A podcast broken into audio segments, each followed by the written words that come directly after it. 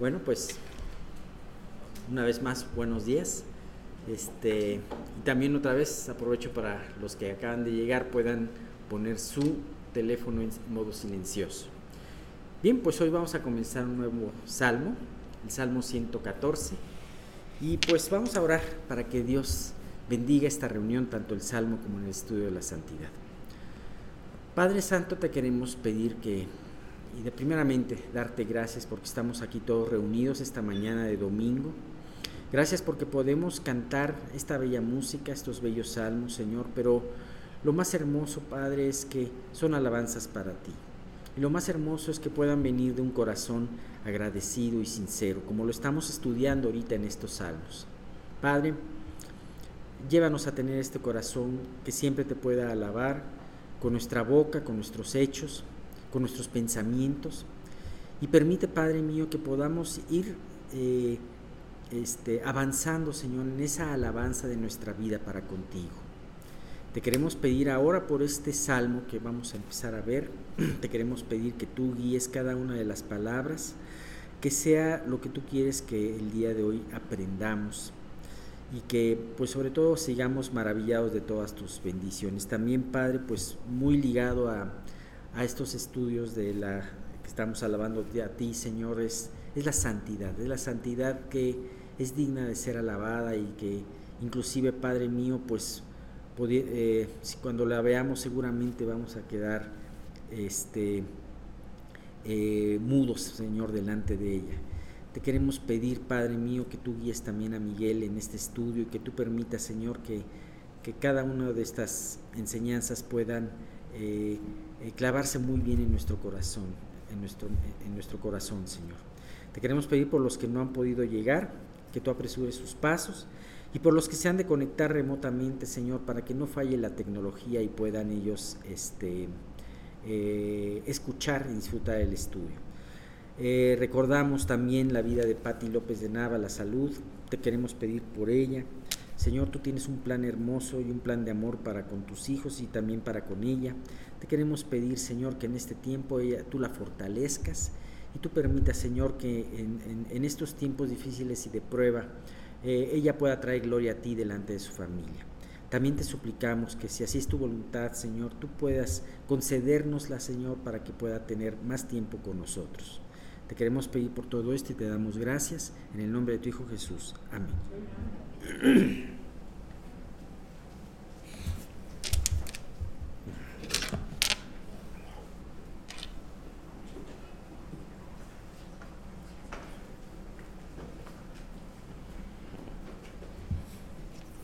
Bueno, pues vamos a ver eh, este Salmo 114. No sé si alguno de ustedes lo leyó, pudo, leerlo y este y bueno, pues es un salmo también meramente de alabanza, ¿no? Como los, la serie de salmos que estamos viendo el día de hoy. Y bien, ¿sí se, se escucha bien también atrás? Perfecto, perfecto. Bueno, pues ese es el segundo salmo, el 114 eh, del del llamado Jalel egipcio. ¿Se acuerda que habíamos estado viendo que el Jalel hablaba de esta serie de salmos que especialmente dicen aleluya, alaban a Dios? Curiosamente, este salmo no dice aleluya, pero este, está comprendido dentro de esta serie. Y sin embargo, este salmo es el que le da el nombre al a lo que se llama Jalel egipcio. Muchas gracias.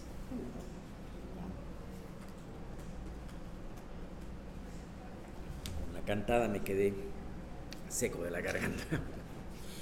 Pero bien, entonces, eh, curiosamente esto nos habla, eh, este, este salmo es el que le da el nombre al Jalel egipcio y, yo pienso que este salmo es, el que llevaba también a, a poder eh, tomarlo en cuenta para recitarlo y cantarlo por las familias judías en, el tiempo de Pascua. ¿Se acuerdan que habíamos visto esa enseñanza de que este, estos salmos del Jalel egipcio eh, se recitaban en, la, celebración de la Pascua?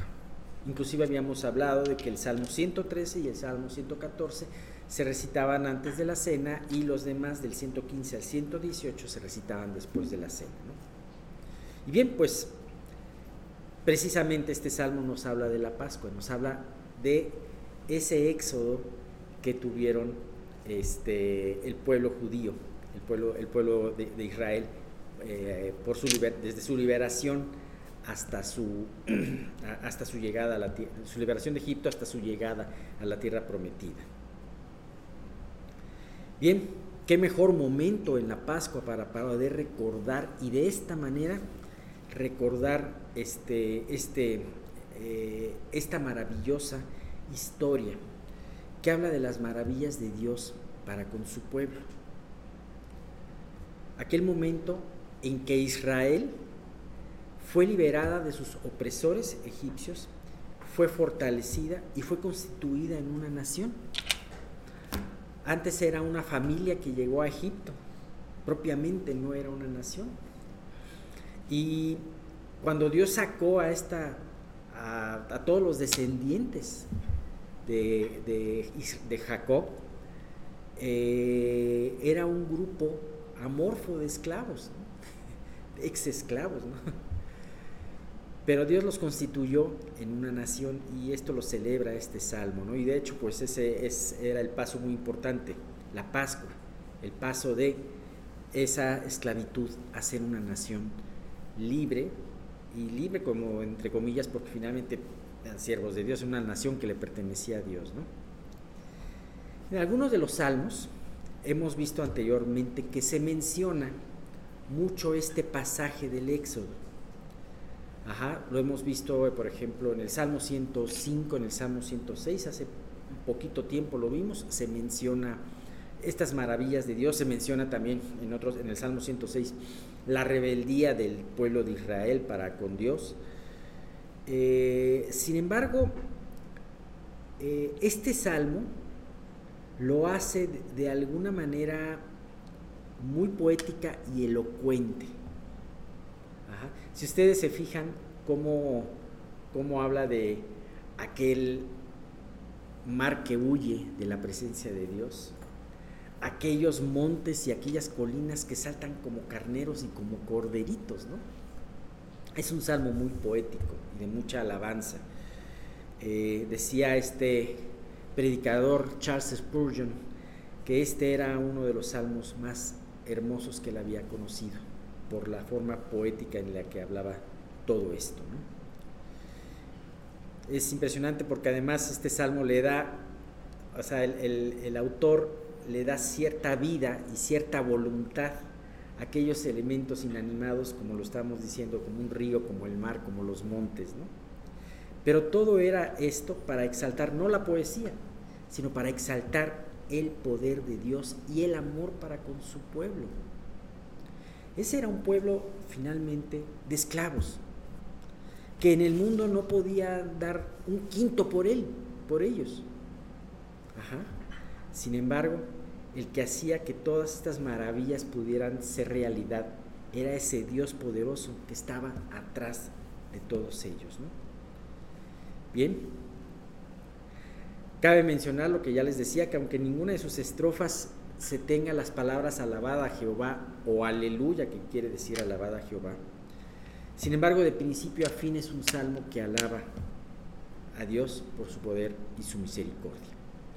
Bien, pues no vamos a dividir este salmo en ninguna parte, sino vamos viendo los versículos, cómo se van dando, y vamos a ver el día de hoy, si Dios nos, nos lo permite, dos, los dos primeros versículos. El primero habla, dice, cuando salió Israel de Egipto, la casa de Jacob, del pueblo extranjero.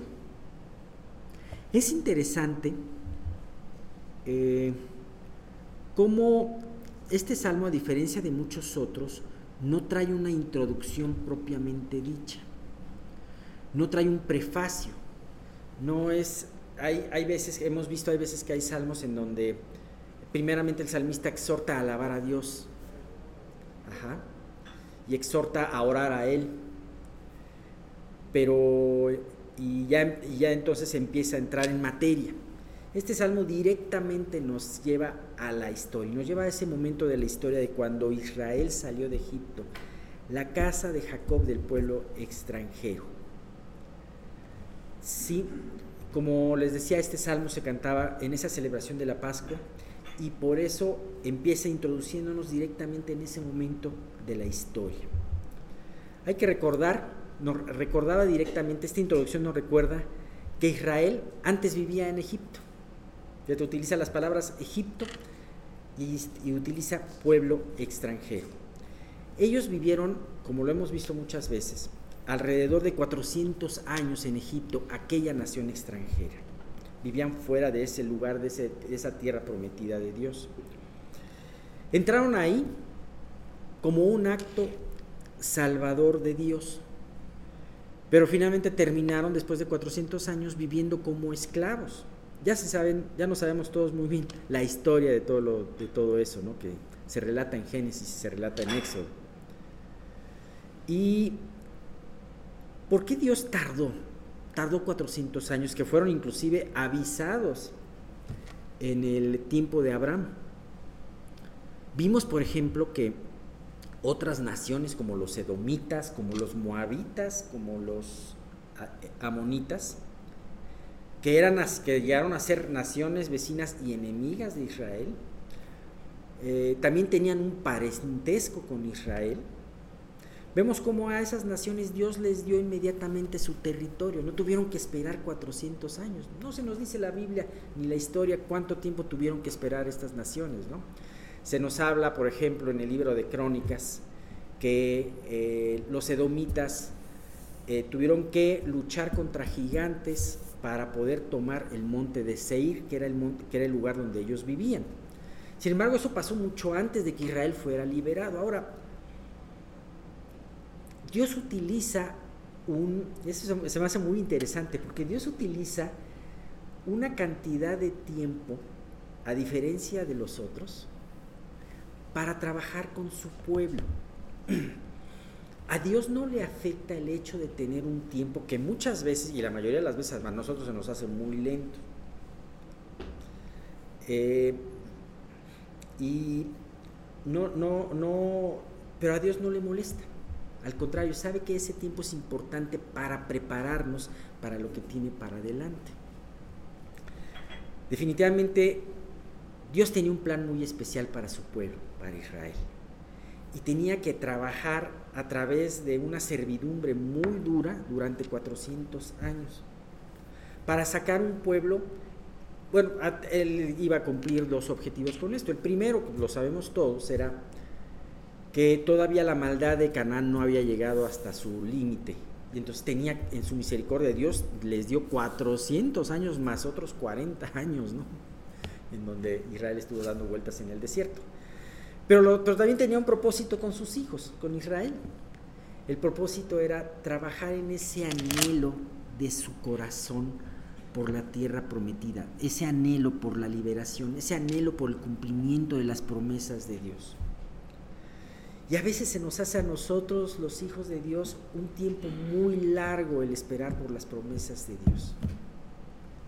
Ajá. esas palabras paciencia y esperar, ay, se nos hacen terribles, ¿no?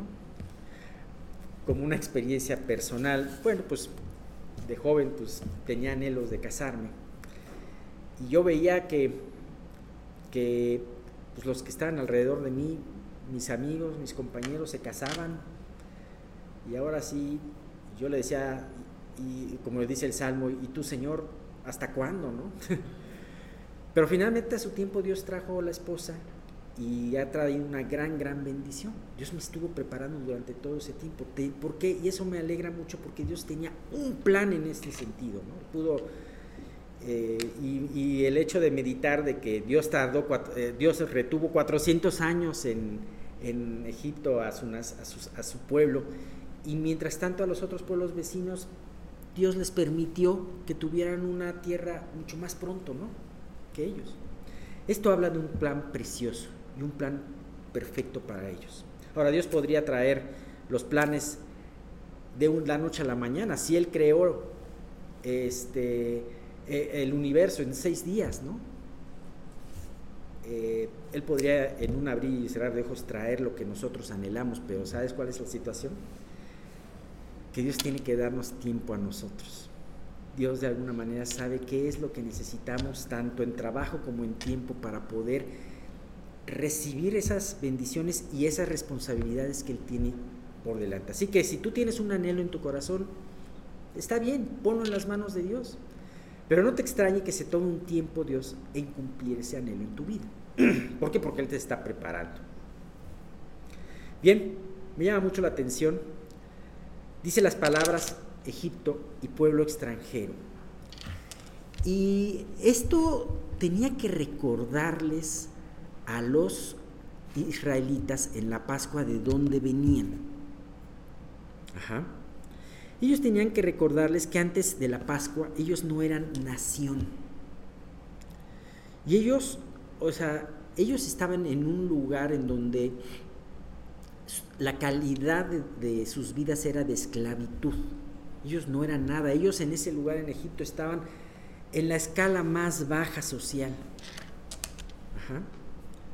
Pero además era un lugar que a pesar de que estaban en lo mejor de esa tierra, en Gosén, sin embargo, era un lugar que no les pertenecía, no era su lugar definitivo. Y esto era algo que ellos tenían que estar recordando constantemente y qué bueno que lo podían recordar a través de estos cánticos en la Pascua. Porque finalmente también podemos ver en la historia cómo los israelitas siempre estuvieron anhelando regresar a Egipto. En números 14, 4, cuando ellos ven el reto que era entrar en la tierra prometida, los espías con el falso informe este, los, desaniman. Entonces ellos hablan de matar, de, matar a Moisés y a Aarón. Y entonces, ¿qué dice números 14, 4? Y decían el uno al otro, designemos un capitán y volvámonos a Egipto. Ya tenían muy poquito tiempo de haber salido de Egipto, tenían apenas un año y ya querían regresar. No se acordaban de todo lo que había pasado. No se acordaban que los querían matar, que querían matar a sus hijos. Pero se les olvidó. Isaías 31, 2 es muy contundente. Dice, hay de los que descienden a Egipto por ayuda y confían en caballos y su esperanza ponen en carros porque son muchos y en jinetes porque son valientes y no miran al santo de Israel ni buscan a Jehová. ¿Qué fue lo que pasó durante los años? Durante los años siempre Israel tenía la tentación de que cuando tenía un problema, cuando tenía alguna invasión, inmediatamente acudir a Egipto por ayuda. Ellos se deslumbraban al ver el poder de Egipto y el poder de su Dios no los movía a actuar en fe. Es impresionante. Bien, en esta condición, de esclavos en el país más poderoso del mundo en aquel entonces, solamente el poder de Dios podía liberarlos. Y esto, como ya lo sabemos, se dio a través de la última plaga, que fue la muerte de todo primogénito egipcio. Pero también significó la redención de todo primogénito hebreo. Un y es impresionante cómo es la voluntad de Dios. Un mismo juicio puede ser el terror para aquellos que andan sin Dios, pero puede ser la promesa y el aliento para aquellos que conocen a Dios. Significó en unos la muerte y significó en otros la redención. Y Dios tenía que sellar todo esto a través de un evento muy importante. No fue solamente como las otras plagas en donde ellos tenían que esperar a que la plaga sucediera, sino que aquí tenían que hacer algo. Dice, esta plaga era, y aquí Dios en las demás plagas Dios les dijo, todavía el faraón no los va a dejar salir. Pero aquí Dios, le dijo a Moisés, después de esta, el faraón los va a dejar salir. Pero esto no puede quedar desapercibido. Tienen que hacerlo a través de un memorial, que en ese momento fue la Pascua, ese memorial. Ellos tenían que sacrificar a un cordero de un año, ajá, y la sangre ponerla, embarrarla en los dinteles y en los, y en los postes de sus puertas. Y después tenían que cenar a ese cordero de una manera muy específica. Tenían que ser muy estrictos la manera como, eh, eh, siguiendo las indicaciones que Dios les había dado a través de Moisés. Y cuando el ángel de Dios pasara y enjuiciara a Egipto, a ellos no los iba a tocar como efectivamente ellos obedecieron y ellos vieron al día siguiente que ninguno de su familia ni ninguno de sus animalitos había muerto y sin embargo no había dejado de haber un muerto en toda la nación. Qué impresionante. Pero ellos tenían que hacer esa conmemoración. ¿Qué hubiera pasado si no lo hubieran hecho? Hubieran muerto igual que los egipcios. ¿Qué diferencia había entre el pueblo de Israel y entre el pueblo de Egipto? A ese Dios eterno y la obediencia que tenían acerca de los, para los mandamientos de ese Dios eterno. Esas eh, pequeñas instrucciones son muy importantes para poder tener la vida que Dios quiere que tú tengas. Bien, ahora los tiempos han cambiado. Ese podríamos ver que ese evento de la Pascua fue el evento de redención del Antiguo Testamento. Sin embargo, ese evento nos habla de un evento mucho más importante. Es la sombra, es el dibujo, el croquis de algo que iba a suceder 1500 años después. La verdadera redención hecha del verdadero esclavo, hecha por el verdadero cordero. Y es precioso esto. Bajo el nuevo pacto, Sabemos que esa Pascua anunciaba esa redención por la cual ese Cordero de Dios, inocente y justo, iba a pagar por nuestros pecados. Israel iba a ser liberado de Faraón y de Egipto y del modo en el que vivían. Nosotros seríamos liberados de Satanás y del pecado y de nuestro equivocado modo de vivir. Y la sangre iba a ser mucho mejor que la sangre de ese cordero todo tierno, ¿no? Sino iba a ser una sangre del cordero perfecto. Y es impresionante porque tú puedes ver muchas de, de las instrucciones que tienen, que Moisés le dio a esos, a esos israelitas, que se cumplieron en la persona de Jesucristo, desde el horario en que tenían que celebrar la Pascua.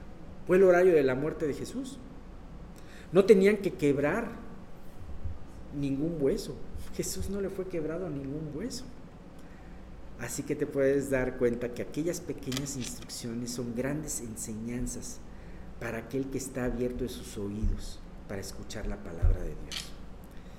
Bien, pues ya hemos aprendido que este versículo nos habla de que cuando estaban en Egipto, en, tierra extranjera, también nos habla a nosotros los hijos de Dios de que no estamos en el lugar de donde pertenecemos. En cierta manera vivimos como esclavos, esclavos todavía de nuestras debilidades, esclavo, eh, eh, vivimos en opresión. Atrévete a decir algo en contra de lo que se está manejando hoy en día. Es un mundo que oprime. Pero sabes que también nos recuerda al decir, cuando vivían en, lugar extranjero, nos recuerda el saber que Dios, que en este lugar no es el lugar de nuestra morada, o cuando menos no como está ahorita. Si esto es así, porque muchas veces seguimos amando al mundo y nos seguimos aferrando a lo que este mundo nos da? porque muchas veces en las pruebas, como aquellos israelitas alguna vez menospreciaron el pan de Dios y anhelaban los banquetes o supuestos banquetes que les daba que les daban los egipcios. Números 11, 4 al 6 dice, y la gente extranjera que se mezcló con ellos, con los israelitas, tuvo un vivo deseo, y los hijos de Israel también volvieron a llorar y dijeron, ¿quién nos diera a comer carne?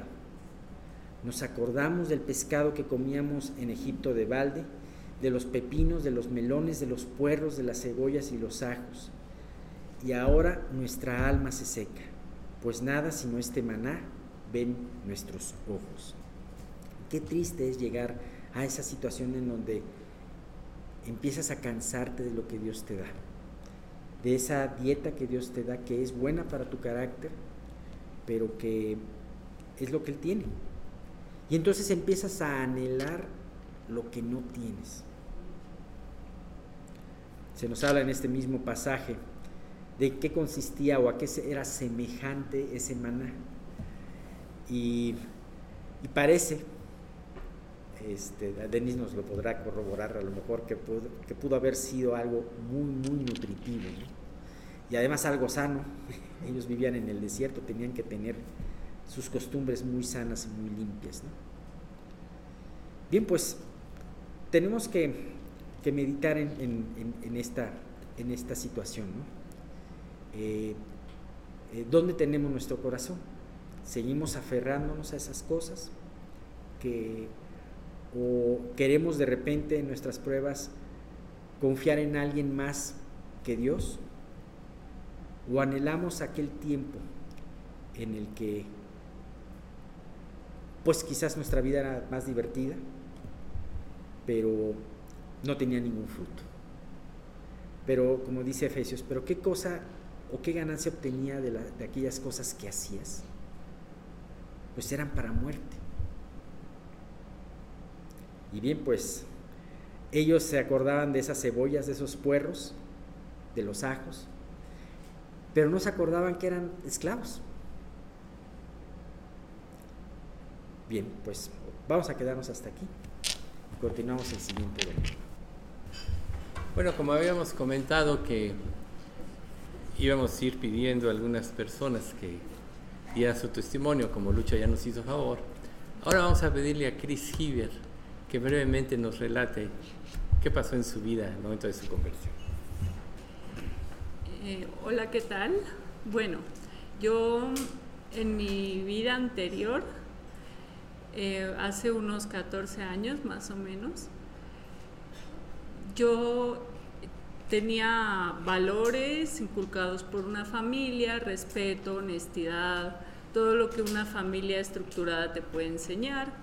Fui educada en el catolicismo, entonces eh, pensaba que conocía a Dios y eh, todo era pues em, digamos muy muy correcto. Mi mamá rezaba con nosotras, eh, todo, todo era, eh, cada noche pedíamos a Dios, dábamos gracias, era muy, muy correcto, entre comillas. Cuando nos mudamos a México por trabajo de mi papá, em, a mí se me desestructuró toda esa estabilidad porque me alejé de mis amigos, entonces, pues em, nos hablábamos muy de vez en cuando y ya eran cartas que tardaban mucho en llegar y pues yo no conseguía hacer amigos aquí. Y, toda mi, mi, felicidad, toda mi motivación se vino abajo. Realmente yo pues no le encontraba sentido a la vida, me daba un poco igual lo que pasara al día siguiente no, no tenía motivación, no tenía alegría, no tenía nada. Y en ese tiempo me acuerdo que mm, estando en el jardín mi mamá nos comentó, em, miren, acabo de hablar con Patti López de Nava y me dice que nos quiere venir a compartir la Biblia y que en base al día que venga, que nos comparta un poco si nos parece bien, nos puede empezar a dar estudios semanales. Y yo dije, lo que me faltaba, clases de religión. O sea, yo, yo, yo dije, vaya, pero claro, decirle no hubiera sido una falta de respeto, entonces no dije nada. Em, y llegó ese viernes y yo recuerdo que cuando vino y se sentó y, lo que vi yo en su mirada eh, fue una paz tremenda, tremenda, o sea, una, una calma, una serenidad que yo dije, ¿de dónde? o sea, y, su forma de dirigirse a nosotras, todo, todo estaba como muy en calma, muy... Yo dije, yo quiero esa paz, yo quiero yo quiero lo que yo veo en ella, yo lo quiero. Entonces a partir de ahí empecé a escuchar lo que ella nos, nos, lo que nos empezó a explicar de la Biblia. A partir de ahí se abrió mi corazón y yo empecé a apropiar, todo me hacía sentido. Yo dije, realmente no hay nada fuera de lugar, no hay nada fuera de sentido. Y, ahí se abrió mi corazón. Entonces, em, aceptamos todos, em, yo creo que algo pasó en todos porque aceptamos todos los estudios semanales y, y en base a ellos fui entendiendo que no hay relación más importante que la relación que podemos tener con Dios. No hay ninguna relación más grande que, la que un ser humano tiene con Dios, porque ningún ser humano puede hacer lo que Dios hizo por nosotros. Lo que Dios hizo a través de Jesús en la cruz, no hay hombre que te lo pueda dar. Entonces yo dije, realmente pues tengo la mejor relación que podría desear y, acabo de conocer a Dios. O sea, antes me queda claro que no conocía a Dios. Em, a través de los estudios, pues yo leyendo la Biblia, conociéndola como en, profundidad, con tiempo, em, yo me daba cuenta en qué áreas de mi vida había pecado. Yo me daba cuenta lo que, lo que Dios esperaba de mí y a la vez el amor que, con el que Él me lo manifestaba. Y, me aferré a sus promesas y, me, me, dieron unas ganas impresionantes de vivir para Dios, de hacer lo que Dios dijera. Y Dios me concedió el arrepentimiento de todos mis pecados y mis pensamientos. Y empecé a, a vivir para Dios, pero con todo mi corazón, con toda mi ilusión y Em, realmente pues la gente lo empezó a notar con el paso del tiempo y Dios me empezó a dar victoria en, las pruebas del día a día. En, em, empecé a notar en mí cambios como no mentir, no festejar Halloween, compartir el Evangelio con toda la alegría a quien yo pudiera. Y, y pues las personas se empezaron a dar cuenta y me empezaron a, llegar comentarios muy bonitos, la verdad, le haces honor a tu nombre, em, le haces honor a tu nombre, hay algo diferente en mí, me dijo una, una, amiga, me dijo, hay algo, hay algo que tú tienes que es diferente a los demás. Y yo dije, wow, claro que es Dios, pero en ese entonces, pues eh, un comentario así sin saberlo cómo gestionar te llena de orgullo. Y yo me llené de orgullo y yo empecé a em, juzgar pecados que yo veía en otros y a decirle a Dios, yo nunca voy a caer ahí, yo nunca voy a, a cometer esos pecados que claro, hasta la fecha no había cometido, entonces eso me empoderó y yo no voy a cometerlos y no lo voy a hacer. Y yo te lo prometo, Dios, que yo no voy a caer en esto. Imagínense. Terminé cayendo en lo mismo que yo juzgué. En cada cosa que había juzgado yo caí. Y entonces la palabra, que no dejo de trabajar en mí nunca, me enseñó dos versículos que yo dije parecen hechos para mí. O sea, mejor es que no prometas y no que prometas y no cumplas. Y el que piense estar firme, mire que no caiga. Yo me sentía, por supuesto, empoderadísima. Yo dije, yo caí. O sea, yo, yo en qué estoy firme, yo no estoy firme en nada, yo caí por mi orgullo. Y ahí me destrocé, me arrepentí, le dije a Dios, perdóname, o sea, perdóname, me llené de orgullo, perdóname por haberte fallado, porque aparte no es solamente yo pequé, sino yo pequé y además rompí una promesa que le hice a Dios, o sea, no. Em, entonces, a partir de ahí empezó a fortalecerse en mí la gratitud por la salvación que Dios nos da, por su gracia, porque no hay nada en nosotros, y empecé a entender o, a entender o a reafirmar que en verdad no hay nada en mí y que todo Dios lo produce por su gloria y que en el momento que nos creemos algo no somos nada. Entonces, eh, pues empecé a vivir en verdadera gratitud, yo creo. Y bueno, hasta la fecha, eh, otra de sus promesas hermosas que me ha mostrado y me sigue demostrando es que aunque seamos infieles, Él permanece fiel. Porque mm, en relaciones en mi vida que no han sido conforme a su voluntad, yo he orado para que Él me muestre y Él ha permitido situaciones drásticas que me han dado la fuerza de abandonar esas relaciones. Entonces puedo decir que hasta la fecha, Él, pues em, sigo notando siempre su presencia en mi vida y puedo decir que creí y sigo creyendo y me arrepentí y me sigo arrepintiendo. Nosotros ya sabemos que la vivencia de cada uno es diferente, no habemos dos personas iguales. Lo que podemos tener en común que nos puede fortalecer es la fe. Y la fe en Dios nos va a hacer ver con claridad que no somos perfectos, pero la permanencia evidenciará su presencia en nosotros y la dependencia de Él nos llevará a la victoria.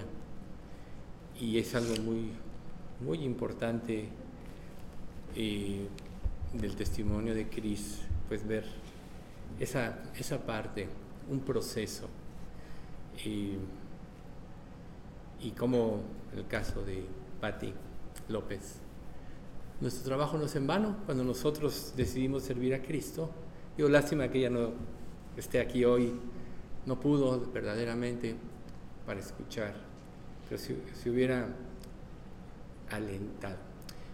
Nosotros, por nuestra parte, tenemos que saber, estaba yo meditando en un pasaje, que dice en Gálatas que la carne y la sangre no heredarán el reino de Dios.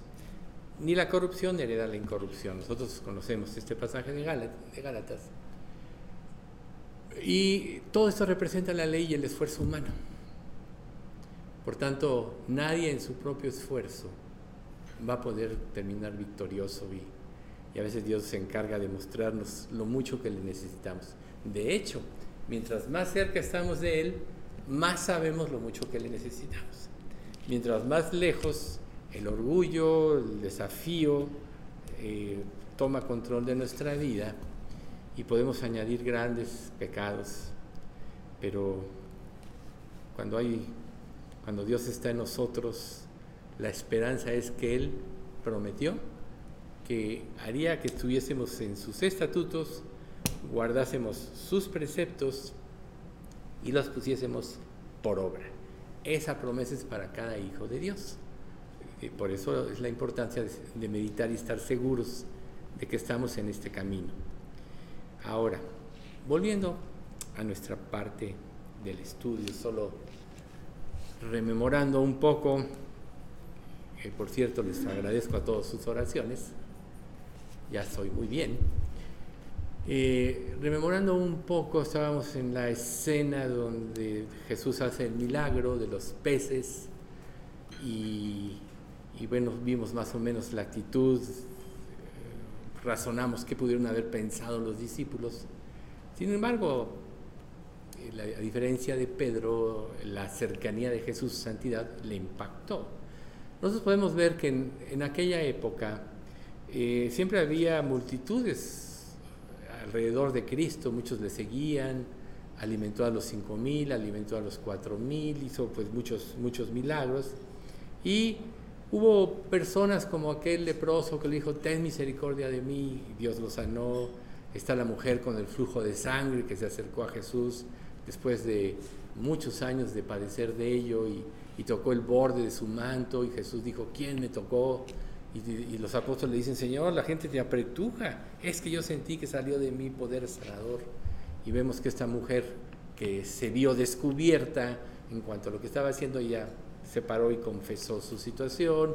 Vemos también al endemoniado Gadareno que a, a pesar de estar poseído por una legión de demonios, se dice poco, pero era una legión que totalmente dominaba en su cuerpo. Recuerden todos huían, los trataban de encadenar y, salían despavoridos, etc.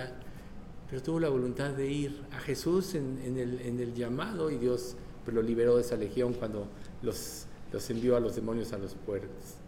Y mucha gente en aquel entonces así, se acercaba a Jesús, muchos con motivos equivocados, que por cierto, yo les puse en la página que vieran este Evangelio de Juan, entonces si alguien tuvo oportunidad de, ver, oportunidad de verlo, véanlo porque está perfectamente estructurado de acuerdo a la Biblia, pero está muy bien escenificado y yo creo que les puede ayudar a entender muchas cosas.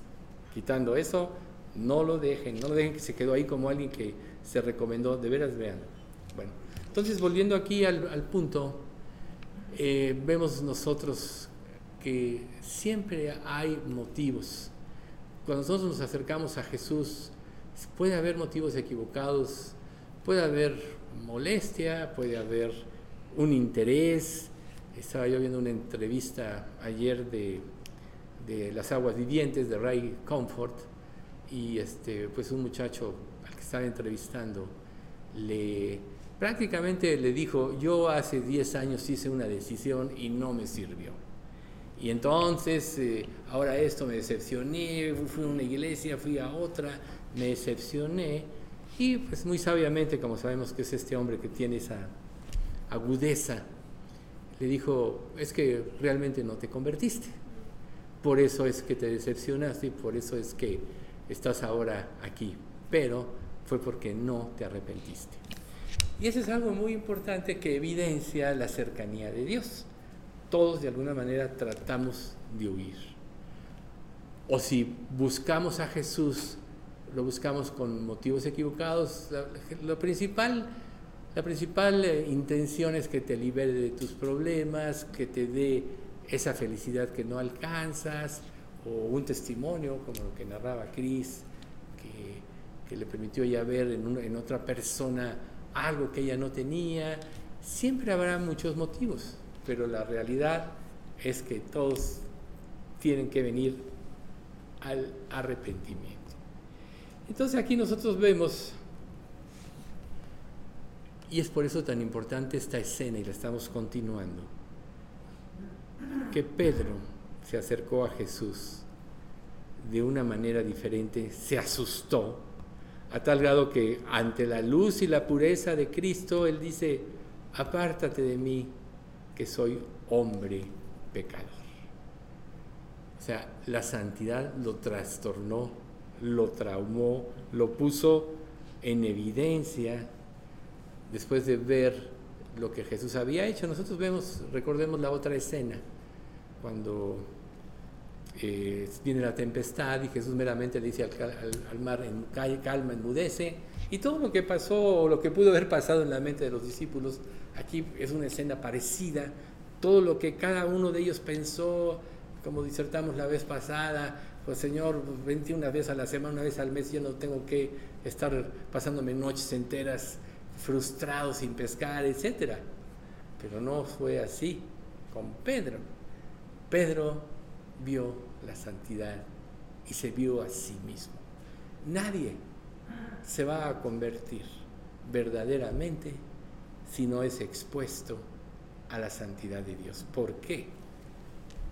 Dice un pasaje que en su luz veremos la luz. Otro en Juan, primera Juan dice, Dios es luz y no hay ninguna tinieblas en él. Entonces, ¿cómo podemos nosotros exponernos a la luz de manera que la luz penetre todas las áreas de nuestro ser y nos ilumine para ver lo que realmente somos? Solo la sinceridad, y la cercanía a Jesús. Solo eso es la única manera en que nosotros vamos a poder ver lo que realmente somos como Pedro aquí y nos vamos a arrepentir. Muchas personas jugarán con sus emociones, se atravesarán sus deseos, quizás se interponga algún mal testimonio, quizás hayas tú, eh, te hayas acostumbrado a echar la culpa a otros, como Adán y Eva en el Edén, que se echaron la culpa, el, bueno, Adán a Eva, Eva a la serpiente, y, vemos nosotros que a final de cuentas el pecado destruyó sus vidas, tienen hijos, luego uno mata al otro y cosas de ese tipo. Empezaron a suceder en la humanidad, ¿no? La Mec, la mata a alguien y dice, bueno, si, si Caín será castigado siete veces por si alguien pone su mano en contra de él, oíganme, en mí será 70 veces 7. Y ahí se empieza a levantar, el orgullo y este orgullo lleva a la larga eh, al diluvio, solo se salva un hombre que creyó en Dios. Y así vemos la historia de la humanidad. Pero ¿qué podemos aprender de todo esto? todos tenemos motivos, todos nos tenemos nuestro punto de vista, todos tenemos nuestra propia perspectiva. Pero lo cierto es que las personas que se acercan a la santidad de Dios se sienten incómodas porque se pone en evidencia lo que son. Entonces muchos se cubren, muchos van con su, digamos, su armadura de justificación y de cosas y nunca se abren con Jesús. ¿Cómo Dios puede sanarlos? Jesús decía, ninguno puede venir a mí si el Padre que me envió no le traje. Por tanto, si tú estás escuchando el Evangelio o, o lo escuchas cotidianamente, es porque Dios te está llamando. Lo que más bien debes de ponerte a pensar es, ¿por qué no estoy respondiendo? ¿Por qué huyo? Y tienes que empezar a abrirte con Dios. Como nosotros no somos sinceros con nadie, recuerden, hay un pasaje que dice, el corazón conoce la amargura de su alma y extraño no se entremeterá en ella. Somos tan herméticos que pocas personas saben lo que realmente pasa. Ahora, podríamos decir, bueno, ¿qué importan los demás? Pero Dios. ¿Cómo Dios te va a poder ayudar si entras, si llegas a su presencia o pretendes llegar a Él con justificaciones, tratando de imponer tu forma de vida, tratando de imponerle tus planes, tratando de dirigir sus acciones. Nunca vas a poder tener una relación con Él. Entonces decíamos, a la gente pecadora no se siente cómoda en la presencia de la santidad. Les voy a decir un dicho, la miseria le gusta a la compañía común. O sea, recuerden, eh, cada uno se va a sentir a gusto con el que es como él, los rebeldes con los rebeldes, los ladrones con los ladrones, etc. Imagínate un ladrón llevando una relación íntima y estrecha con un policía. Claro que no, va, va a huir de él. O sea, los ladrones se juntan con ladrones y cosas así. Entonces nosotros en nuestra vida nos rodeamos de cosas o de amistades de acuerdo a lo que realmente somos. Y estas nos pueden ayudar. Sin embargo, cuando una persona nos dice, te falta esto, te falta lo otro, etcétera, inmediatamente lo rechazamos. ¿Por qué rechazas el Evangelio? ¿Por qué rechazas muchas veces la voluntad de Dios? Porque en el fondo no quieres cambiar. Y quizá esta sea una de las formas como tenemos que llegar a Jesús. Volvemos a Pedro. O sea, no estamos viendo una escena antes de todo lo que pasó después. Señor, yo no te negaré aunque pase lo que pase, ¿no? Y Jesús le dice, Pedro, antes de que el gallo cante me negarás tres veces. Y cuando sucede esto, se quebró el hombre, se dio cuenta, primero, de quién era Jesús, todo lo sabía, ¿no? Cuando Jesús empieza a decir, el que, el que venga a mí, coma de mi carne porque mi carne es verdadera comida y beba de mi sangre porque mi sangre es verdadera bebida. Y dice la Biblia, muchos se alejaron de él. Y entonces Jesús voltea a sus discípulos y les dice, ustedes también se quieren ir. Y Pedro, este mismo Pedro, le dijo, Señor, ¿a quién iremos? Tú tienes palabras de vida. El Evangelio son palabras de vida. Pero el Evangelio que es la luz siempre va a poner en evidencia nuestro pecado. Por tanto, lo que tenemos que hacer para poder, para que Dios arregle nuestras vidas, es empezar a ser sinceros con nosotros mismos. No quiero ir a Dios porque no quiero dejar el pecado. No quiero ir a Dios porque no le quiero entregar el gobierno de mi vida. No quiero ir a Dios porque no quiero que estorbe mis planes que yo ya tengo. No quiero ir a Dios y puedes hacer una cantidad de razonamientos de por qué, pero si lo hicieras, entonces dirías, Señor, ¿cuánto te necesito? ¿Ven ustedes qué importancia, qué importante es esta cuestión de la santidad? O sea, en este hecho, en este, en este evento, como en el de los, eh, cuando está la tempestad, Jesús, recordemos, calma, enmudece. Y aquí Jesús solo le dice a, los discípulos, echen las redes, ¿no han pescado? echen las redes y se llena de peces las redes al, cabo, al, grado que las barcas se hundían. Eso fue solo lo que hizo Jesús. Eso fue solo lo que hizo Jesús. A veces una simple acción de Dios pone en evidencia, no a veces, siempre, una simple acción de Dios pone en evidencia lo que realmente somos. Y Jesús les decía, y no queréis venir a mí para que tengáis vida. ¿por qué no empezamos por ser honestos de esta manera con Dios? Porque Él realmente representa la solución de todos los problemas de nuestra vida. Realmente. ¿sí? Y entonces, cuando Dios empieza a manifestar su santidad, entonces todo el mundo empieza a temblar o sea, es imposible ignorar el mensaje de Dios. Muchos oirán, huirán, perdón, huirán. Otros serán quebrantados e irán. Otros verán su pecado y se arrepentirán. Ahí vemos a María, ¿no? Magdalena. Y así vemos, vamos a ver reacciones diferentes. Pero tú te vas a justificar por la vida de otros o tú te vas a perder porque otro tuvo un mal testimonio, o porque un falso creyente dijo algo y no te pareció y le atribuiste a Jesús todo, Jesús no te ha hecho nada, solo vino a este mundo a, dar su vida por ti. Entonces debemos entender que cualquier excusa o pretexto para ir a Dios es porque realmente no queremos ir a Él. Y vuelvo a repetir lo que dijo Jesús, y no queréis venir a mí para que tengáis vida. Entonces, cuando la pureza y la santidad resplandece ante nuestros ojos y nos hace vernos como realmente somos, es precisamente donde tenemos que ser devastados. Se tiene que caer nuestro mundo ante la luz de la palabra de Dios. Se, tienen que romper todas las estructuras de tu vida cuando ocurrió el terremoto, bueno, ha habido muchos en México, pero uno de los más graves, el del 85, que a mí me tocó vivir.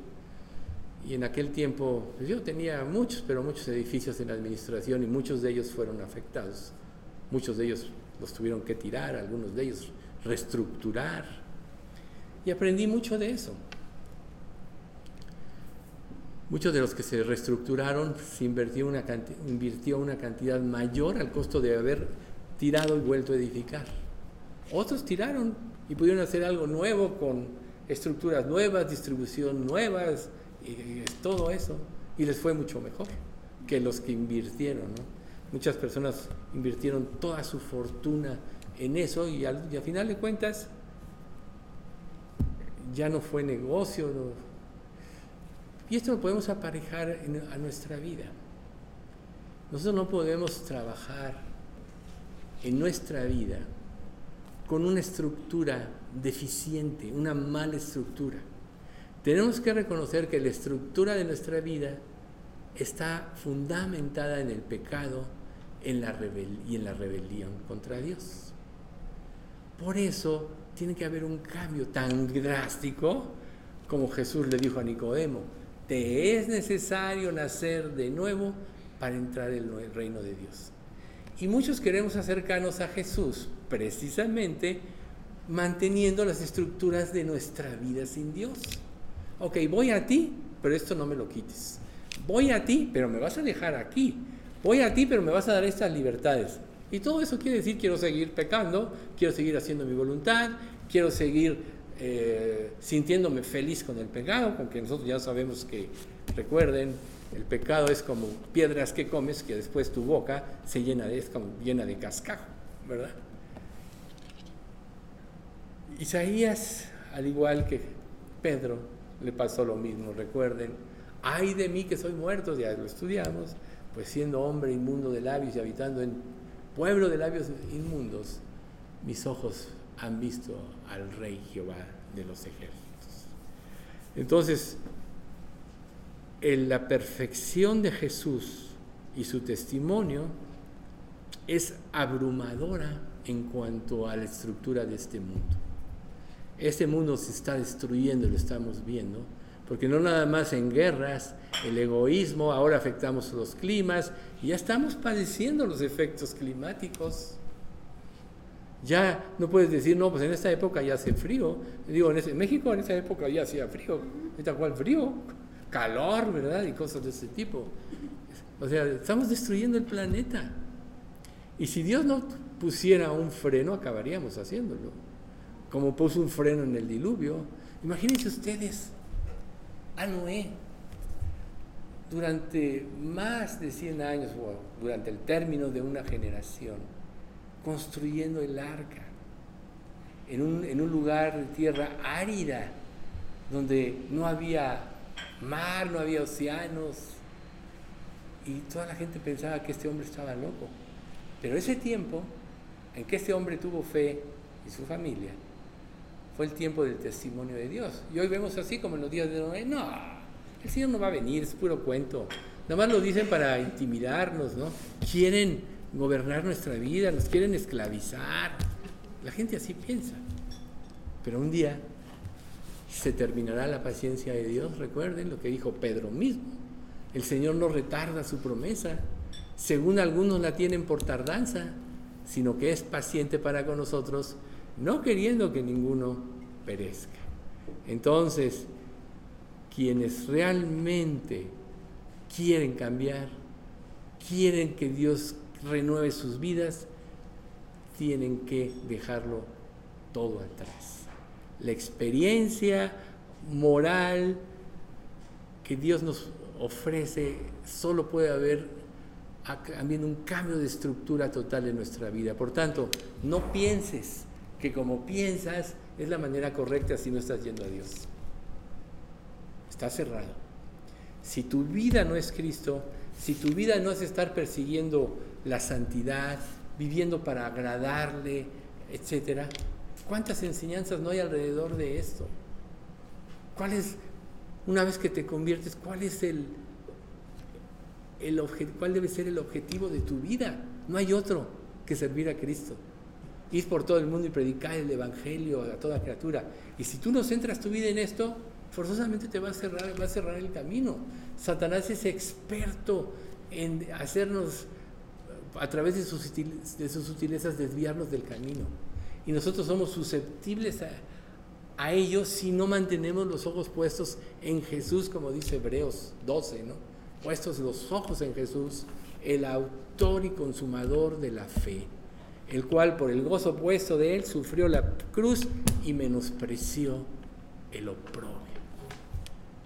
Entonces, el siguiente dice, ¿no? Mirad por vosotros mismos para que vuestro ánimo no se canse hasta desmayar, pues no, no es como Jesús, no habéis resistido hasta la sangre combatiendo contra el pecado. Pero puesto los ojos en Jesús es la evidencia de que estás caminando. Relacionar todo con Jesús, con sus planes. ¿Acaso no nuestra vida está pende de un hilo? Estábamos meditando el otro día en Ernesto, ¿no? ¿Se acuerdan? Miguelito, esto, lo otro, aquello. Ya no está, ya se fue. ¿Y cuántos no se han ido de aquí? Muchos. Terminó su vida. Muchos dieron evidencia de que Dios cambiaba sus vidas, cambió sus vidas. Otros, quizá no tanto, solo Dios lo sabe. Pero no pensemos que vayamos, vamos a vivir eternamente. Y no pensemos que vamos a estar con Dios, porque Dios dice, no todo el que me dice Señor, Señor, entrará en el reino de los cielos, sino el que hace la voluntad de mi Padre que está en los cielos. ¿Más claridad tiene? ¿Quieres tener que esto? Señor, y muchos me dirán en aquel día, Señor, Señor, no profetizamos en tu nombre. O sea, llevamos una vida cristiana. Y en tu nombre hicimos muchos milagros. Y en tu nombre echamos fuera demonios. Y Jesús le dice, o la divina respuesta, nunca os conocí. Apartaos de mí, hacedores de maldad. No porque tú creas que estás viviendo una vida cristiana, tampoco creas que esté en lo correcto. La evidencia de tu vida van a ser los frutos. Por sus frutos los conoceréis. La evidencia de que estás caminando con Dios va a ser el crecimiento en la santidad. ¿No? Vemos, por ejemplo, a, Pilato, ese homo, ¿no? He aquí al hombre. Yo no encuentro nada en él. Sin embargo, las presiones lo hicieron ceder y dijo, bueno, que lo crucifiquen, ¿no? Eh, y las multitudes que días atrás, cuando Jesús descendió, eh, estaban, echaban las palmas, Osana, el hijo de David, ¿cuántos de ellos no decepcionados porque Jesús no cumplió sus expectativas egoístas, incluyendo principalmente a Judas, están dando su voto porque Jesús fuera crucificado? Así es el ser humano, recuerden, Jesús no confiaba en el hombre porque sabía lo que había en el corazón de ellos. Por tanto, usando este principio, tú no puedes confiar en ti. No puedes confiar en lo que piensas. Vemos, por ejemplo, a Esteban, ¿no? O sea, Esteban, este testigo fiel de Dios, ¿sí? Que por dar testimonio de Jesús lo mandan llamar y él les da una clase. Esteban vivía lleno del Espíritu Santo, les da una clase a los judíos, ¿no? Duros de cerviz e incircuncisos de corazón, vosotros resistid siempre al Espíritu Santo como vuestros padres, así también vosotros. ¿A cuál de los profetas no persiguieron vuestros padres y mataron a los que anunciaron de antemano la venida del justo, de quien vosotros habéis sido entregadores y matadores, vosotros que recibiste la ley por disposición de ángeles y no la guardasteis. Imagínense, Esteban lleno del Espíritu Santo estaba exponiendo la vida de estos hombres. ¿No sería lógico que al ser desenmascarados por Dios dijeran, sí, tienes razón, matamos al justo. Pero no fue así su reacción. Oyendo estas cosas se enfurecían en sus corazones y crujían los dientes contra él. Entonces ellos, dando grandes voces, se taparon los oídos y arremetieron una en contra de él. Y echándole fuera de la ciudad, lo apedrearon. Y los testigos pusieron sus ropas a los pies de un hombre que se llamaba Saúl que ahora nosotros sabemos que es Pablo. Entonces, esos hombres eran los líderes de Israel, los que se creían, eso lo vamos a estudiar más a detalle en, el próximo estudio. Pero estos hombres que tenían la ley en las manos, que Jesús prácticamente cumple todas las señales del Mesías, optaron por matarlo y crucificarlo. ¿Por qué? Porque les estaba robando lo que ellos ya tenían que no querían dejar. Su prestigio, su manera de hacer las cosas, su manera de establecer cómo se quería vivir. Aún en el judaísmo, Esteban los pone en evidencia, los hace ver lo que realmente son, le dice, ustedes honran a los profetas y todo, pero ustedes tienen la misma medida que ellos porque sus antepasados mataron, mataron a quienes ustedes oran, y ustedes también todavía cometieron un peor pecado. Los judíos honraban a los profetas a distancia. El mundo, muchos admiran a Cristo como persona. Yo antes de convertirme leí libros que mencionaban, uno de ellos el de los grandes iniciados No, Jesús, el más grande iniciado, qué bárbaro. Pero verlo como Dios, no, o sea, pueden admirarlo como persona, ¿sí? Entonces la pregunta que tú te tienes que hacer es, ¿cómo estás honrando a Cristo? ¿En lo íntimo o a distancia? Si lo estás honrando a distancia es porque no quieres que cambie tu vida. Y ese es un gran pecado. Porque cuando tú quieres gobernar tu vida, y aquí vemos parte del testimonio que narró hoy Cris, solo cometes errores. Si Dios no guía tu vida, recuerda, vamos por este mundo como ciegos.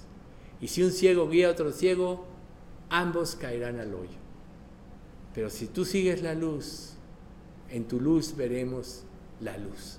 Siempre sabrás por qué camino. Entonces, pregúntate, ¿cómo estás honrando a Cristo?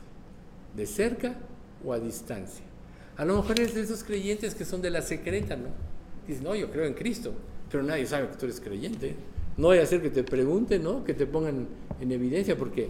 Porque una persona no habla abiertamente de Cristo porque tiene partes oscuras en su vida, veladas, que no quiere poner al descubierto. Y si él habla de la luz, automáticamente se va a poner al descubierto su vida.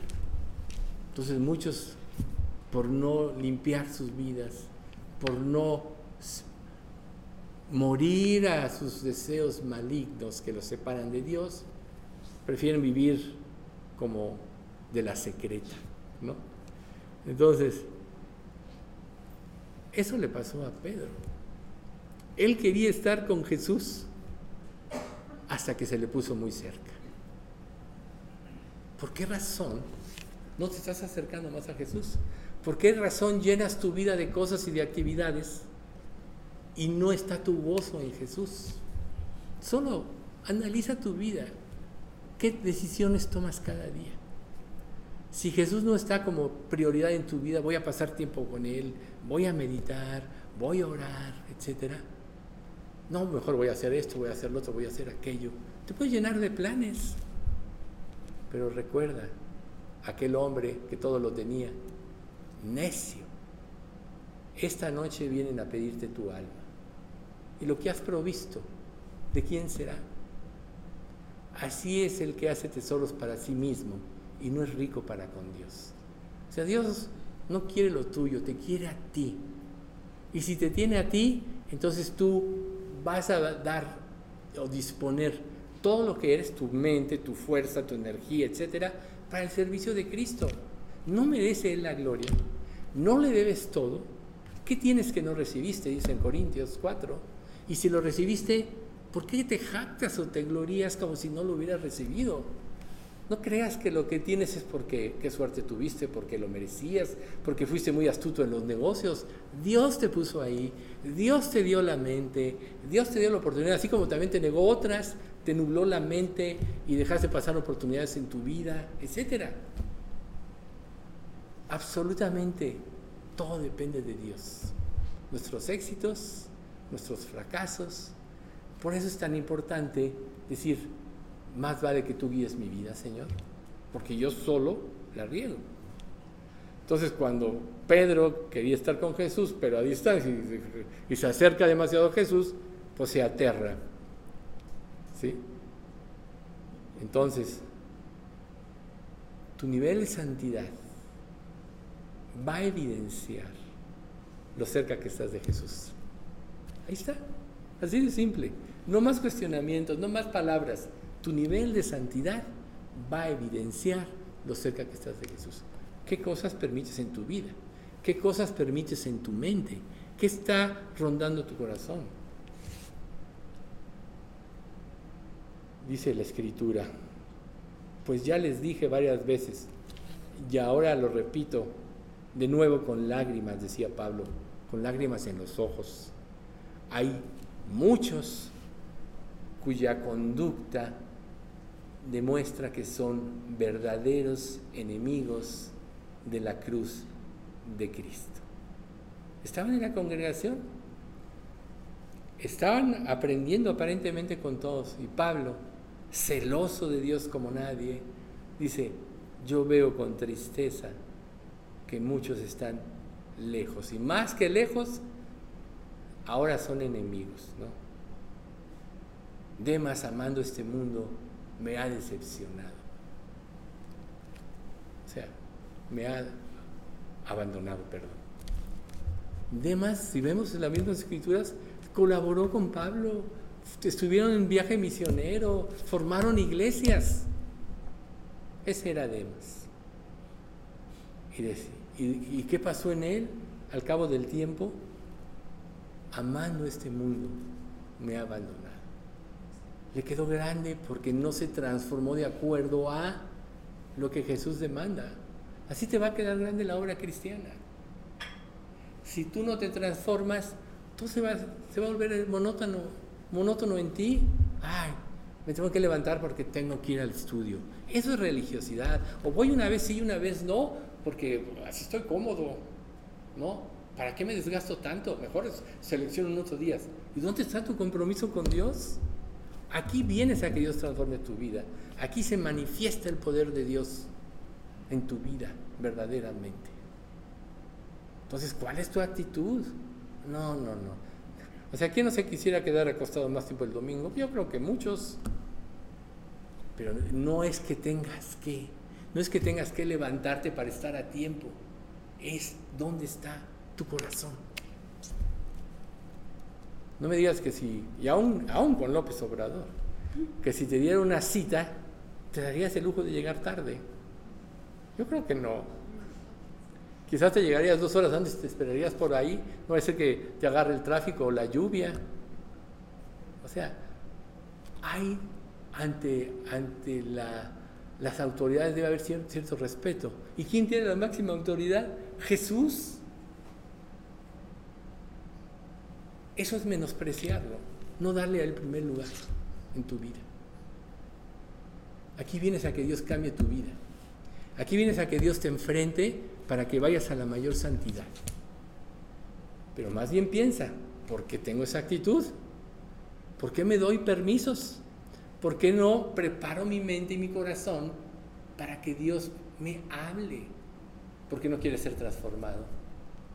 Porque como los escribas y fariseos, que vuelvo a repetir, eso nos toca la próxima vez, no querían cambiar. Jesús rompió, vino aquí y rompió la curva de aprendizaje que todos tenían, porque todos le añadieron de su cosecha. Moisés dio la ley, 613 mandamientos. Y los fariseos y los saduceos, los, los escribas, etcétera, le añadieron todo lo que quisieron. Nadie podía cumplirla. Si no pueden cumplir la, los diez mandamientos, por eso inicié la carne y la sangre, no pueden heredar el reino de Dios, ni la corrupción hereda la incorrupción. En estado natural nadie puede cumplir la ley de Dios, nadie puede cambiar por sí mismo, nadie puede ganarse el cielo por sí mismo, etc. Tienes que morir. El que no pierda su vida por causa de mí y del Evangelio, no puede ser mi discípulo. ¿Qué dice anteriormente? El que ama su vida, la perderá. El que pierda su vida por causa de mí del Evangelio, la hallará. ¿Quieres ganar tu vida? Ok, es tu decisión, eres libre de hacerlo. Pero no digas que eres creyente. No digas que Jesús es tu primer amor, porque eso le insulta. O sea, volvemos al punto. Hay una narración de una persona que conoce Jerusalén. ¿Qué eso dice? Bueno, dice, si tú vas a Jerusalén y a veces en el atardecer ves los muros iluminados, y hoy vemos edificios iluminados, sabemos qué bonitos, ¿no? Y dice, y es impactante ver esta ciudad antigua con luces y colores. Y luego pasas por ahí, por el, eh, ¿cómo se llama? El, torrente del, no, no, no el torrente, se me fue, el, este una, un monte. Eh, dice, ahí están las tumbas de todos los profetas. Estaban en el, tiempo de Jesús y ahí siguen.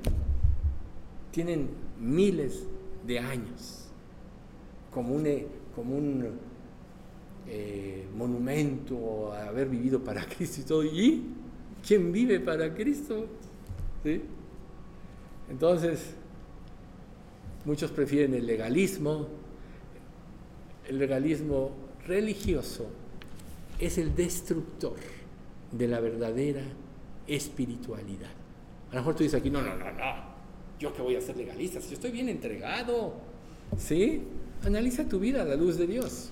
Acércate a Dios como se acercó Pedro, que su pureza y su santidad vea tu vida y tan solo vas a ser, te vas a ver tal cual eres.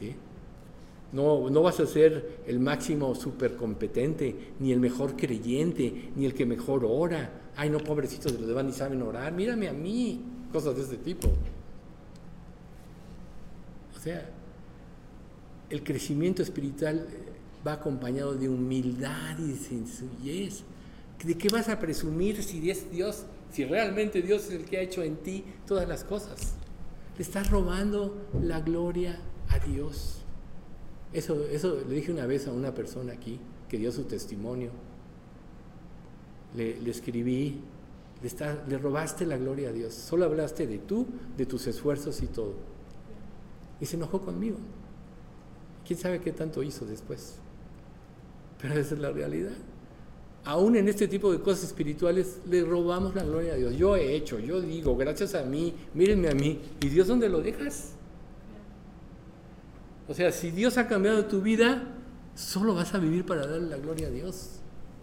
En el momento en que tú te gloríes de cosas que has hecho como creyente en tu vida cristiana o de lo que eres, eso se llama vanagloria. Quiere decir que tú ya estás lejos de Jesús. Entonces, volvemos al punto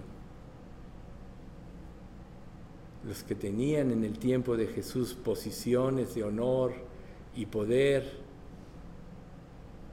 no podían tolerar a Jesús, porque su santidad evidenciaba su religiosidad y su impureza.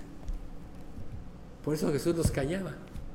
Por eso no tenían que decir nada, no tenían, tenían que decir nada, que por eso mejor decidieron matarlo.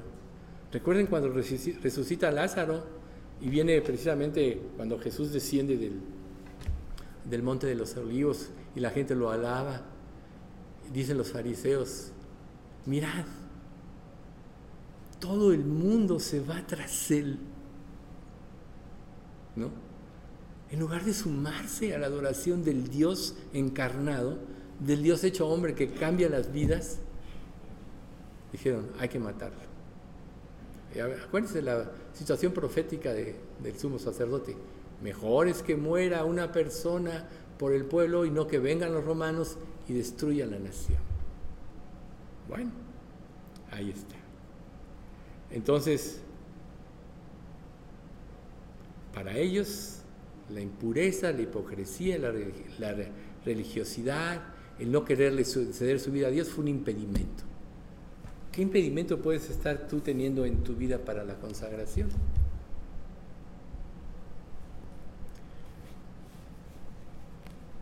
Vamos a dar gracias. Padre Santo, cuánto te queremos alabar y bendecir en esta tarde y te darte gracias, Padre, porque sabemos que solo tú eres santo, que solo tú eres perfecto, en ti no hay mudanza ni sombra de variación porque eres verdad. Todo lo que dices es verdad y todo lo que prometes lo cumples. No así nosotros los seres humanos, que a veces nos cuesta trabajo creer en ti porque pensamos que eres como nosotros. Pero queremos pedirte, Señor, que tú más bien